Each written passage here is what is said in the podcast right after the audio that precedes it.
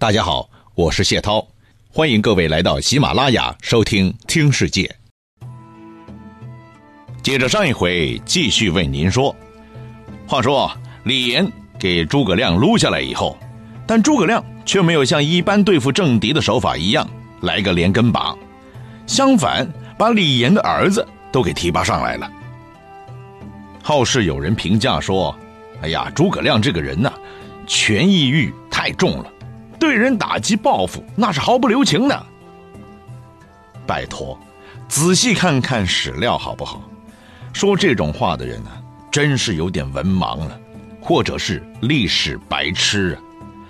不可以这样来贬低诸葛亮这位伟人的。他们没想到的是，李严虽然被废，但是他的儿子却立刻被诸葛亮提拔为中郎将兼参军。和诸葛亮自己的亲信蒋琬一起工作。政治是最血腥的斗争，政治斗争是包括内部的你死我活的斗争的，不连根拔起就不算好汉。但诸葛亮却一直重用李严父子，而且父亲出事了，当儿子的却一直受到信任，照常重用。这是政治斗争吗？天下有这么大公无私的政敌吗？所以，我们只能说李严是很阴，但诸葛亮却很敞亮。诸葛亮是何等聪明的人呢？早就知道李严这个人不太靠谱的。这个从诸葛亮给蒋琬、董允等人的信当中就可以看出。诸葛亮在信中说：“曾经有人告诉我，李严是私心很重的人。”还是少打交道，多加防范呐。但是我却想，国家正值用人之际，不能刺激他。只要大家客客气气，也就没事了。没想到他自己会闹出动静来呀！哎，这些还不算啥呀，事情还没完呢。关键是诸葛亮还给李丰写信，要求他有空开导一下他的父亲。啊，你老爸是你老爸，你是你自己啊！不要因为老爸犯了错误产生什么思想包袱。而且，不但你不能有思想包袱，你还得去做你老爸的思想工作，让他呀多多反省一下自己的言行，什么事都得想得通，好好的生活啊！也不要去责怪他，要学会原谅他。嗯。说不定以后还可以成功复出啊！信中有那么一句话：“皮可复通，事可复还也。”这话不是已经很明显了吗？没关系啊，有错能改，善莫大焉。改了就是我们的好同志，还可以重新归队的吗？估计当时是有人不相信诸葛亮这个重新回来的话的，但是李严是相信的，他天天就在那眼巴巴的等着诸葛亮再次任用自己的消息，因为他很快就想通了，他知道诸葛亮是个心怀天下的人，所以啊，经常希望诸葛亮能早点宽恕自己，让自己官复原职。只是非常遗憾的。历史已经没有留给诸葛亮太多时间了。没过多久，诸葛亮早早的病逝于五丈原。消息传来的时候，正在梓潼郡看月亮、数星星、闲得无聊的李严，悲从心来呀。是啊，这能不是一个噩耗吗？想来今后再也没人能启用我李严了。所以。李严后来也跟着大病一场，最后郁郁而终了。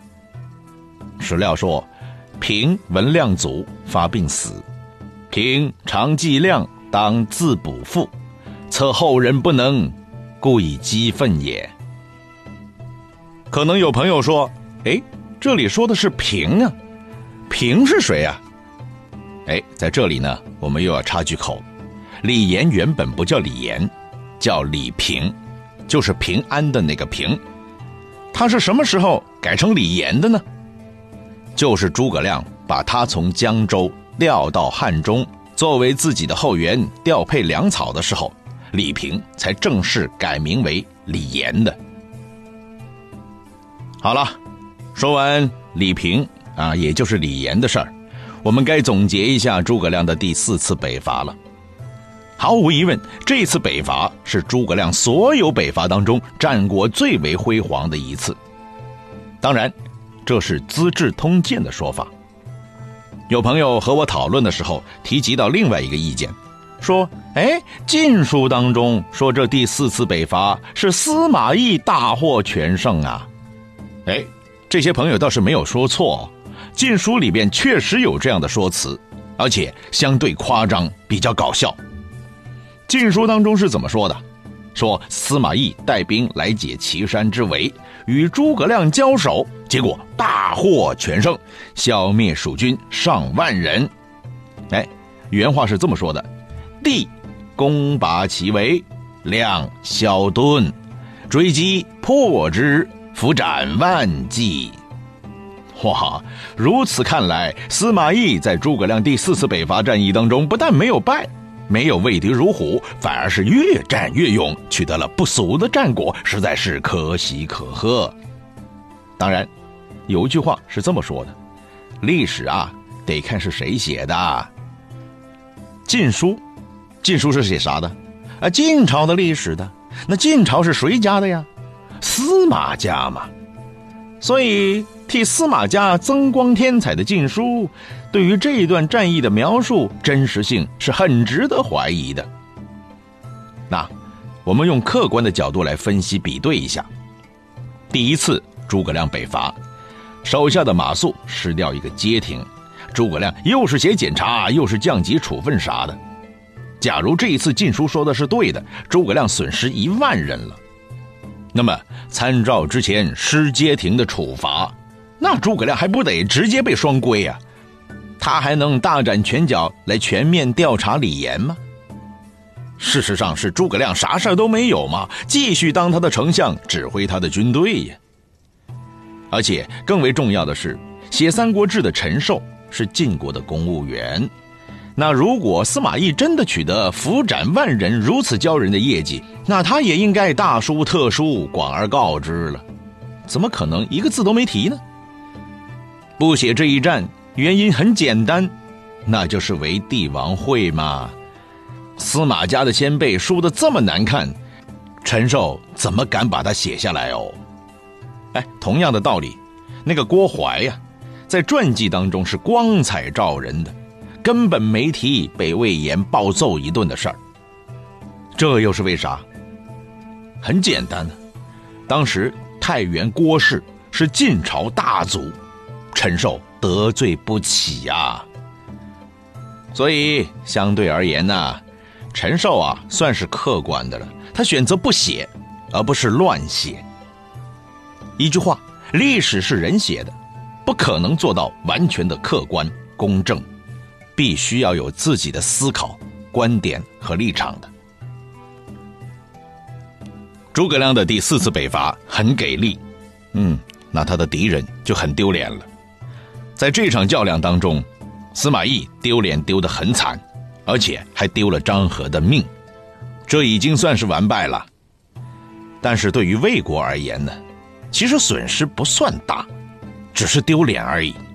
毕竟诸葛亮后来是主动的、无可奈何的撤军了嘛，没能抢到魏国的一点地皮，所以呢，这一点对于魏国来说也是个安慰，特别是曹睿。一点都不为这事儿郁闷的，因为就在这一年，他有喜了，啊，说漏了一个字儿啊，说漏一个字差很远了，不是他有喜了，是他的女人有喜了，他自己有喜事儿了。这喜事儿就是，他生了个儿子，这个儿子被取名为曹寅，殷朝的那个殷。曹睿智商很高，但生育能力却相对偏低。现在有了这么一个宝贝儿子，那心里是比啥都高兴啊！立刻下令全国大赦。这一下就要看看南边的反应了。孙权在那儿也不是吃稀饭的，他也在那盯着北方和西面看呢。哎呀，西面的诸葛亮取得了一次军事胜利，有面北方的曹睿生了个儿子，有喜。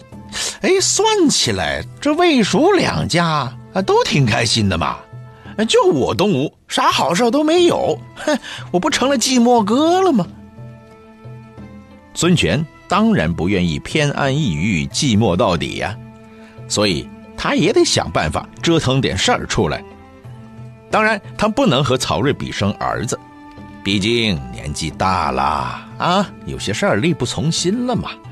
况且自己太子都有了，干嘛搞那么多嘛？所以啊，只能倒过来和诸葛亮比一比。那诸葛能把魏国教训一把，为什么我不能北上教训曹睿一下，警告一下他？啊，不仅要生儿子，而且。要在我这儿尝尝当儿子的滋味啊！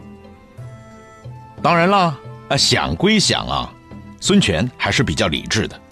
他比谁都清楚，他不可能像诸葛亮那样带上部队就从蜀道上狂奔过去，进入人家的地皮，大喊大叫、大砍大杀的。东吴部队优势是在水上的，水里可以很嚣张，一到上北岸，战斗力就猛降。根本玩不过人家，不是别人对手的。现在魏国的南边的边防军还是很爱和平的，只在岸上举着守土有责的牌子，是不会主动下来和自己玩的。于是孙权又在想办法让魏国边防军陪自己玩玩。哎，而且这个方法说起来一点新意都没有，老一套了，而且是老的不能再老了。这个方法还是。诈降！哎呀，这个主意在历史上都不知道用过多少次了，东吴人都已经把它玩烂掉了，好不好？啊，之前骗过曹操，后来骗过曹休，就连我自己说着说着都觉得说的有点烦了。这是黑点子百年不变的节奏啊！但事实就是如此，很多方法就是这样，你觉得它很简单，很小儿科。但使用起来成功率就是高，哎，实用性永远比那些花样要来的更见效。按道理来说，当初曹操上过赤壁那个当以后啊，魏国人就应该清醒了。只要看到诈降的，就是用脚趾头去想，也知道这个降是不能受的。可惜呀，人就是这么一个犯贱的动物，只要看到利益。过往的教训再怎么血淋淋，也不管用喽。所以到了后来，曹丕上当了，曹休也上当了。结果在石亭之战当中，曹休还差点变成孙权的俘虏，最后回到家郁闷而死。所以对于孙权来说，这一招太好用了，百试不爽，越玩越好玩。于是只要想到了和曹魏练练手。这个方法就立刻蹦出来了。当然，孙权也明白，老套路了。再加上魏国那边高智商的人多了去的，想玩啊，就必须找一个能把曹魏的智商整体拉低的人。简单来说，就是傻一点的。那谁比较符合这个形象呢？他把负责魏国边防的高层人士拿过来都比对了一下，一评估，立马知道，嗯。那个叫满宠的，肯定不会吃自己这一套，但是另外一个叫王陵的，就未必如此了。王陵当时是魏国的扬州刺史，比起当年的曹休来说，当然是算不得什么了，但在地方上他也是个牛人了。如果能把他给转过来，哎，那也是一件不错的事儿吧。于是孙权就把孙布找过来，命令他。去完成这项光荣的任务，具体的做法，孙权也给孙布想好了，很简单，那你出去投降，请敬爱的王刺史过来接应，让王刺史进入我们已经布置好的埋伏圈。哎，听上去这个方案和上次蒙骗曹休的方案是不是非常相似？哼，几乎是完全一样，照板煮碗的。如果硬要挑一点不同的地方，那就是时间、地点和人物不一样了。哎呦喂，我觉得呀，曹操如果泉下有知啊，一定会给气笑的。哎呀，东吴小儿这么能折腾啊，而且玩来玩去都是这种老套路。可偏偏自己的子孙下属们啊，脑子不开窍，偏偏要上套，老是被这个同样的计策玩，而且还玩得很惨。你让我老曹在阴曹地府的面子往哪放啊？哎，就让曹操在地底下生气、着急、跳脚去吧。反正，在地面上，在人世间，他的子孙后代还得继续吃瘪。那就在东吴的方案制定好没多久。那个王陵就收到了孙布的来信，孙布信上说：“道远不能自治，起兵建营啊。”啥意思啊？就是说，王老板、王老大呀，我现在是太想投奔自由世界了，可是路途遥远，恐怕我没有能力独立狂奔到你那儿。走到一半就被孙权打压了呀，请你务必可怜，派支部队接应小弟一下呀。怎么样？这封信的内容听上去是不是倍儿熟悉？对呀，和当年周防投降曹休的时候写的那一封诈降信几乎是一模一样的嘛。哎呦喂，如果是考试的时候，这两封信。百分之一百被认定为作弊抄袭的。好了，现在问题来了，王陵看到这封信以后，他心里作何感想呢？他会不会有后人那么清醒的头脑，一眼就看穿其中的猫腻呢？好吧，我们就给个机会，让王林托高枕头，好好休息休息，然后拖着腮帮子，好好想个明白。到底东吴那帮人会不会有这么乖？下一次接着为您讲。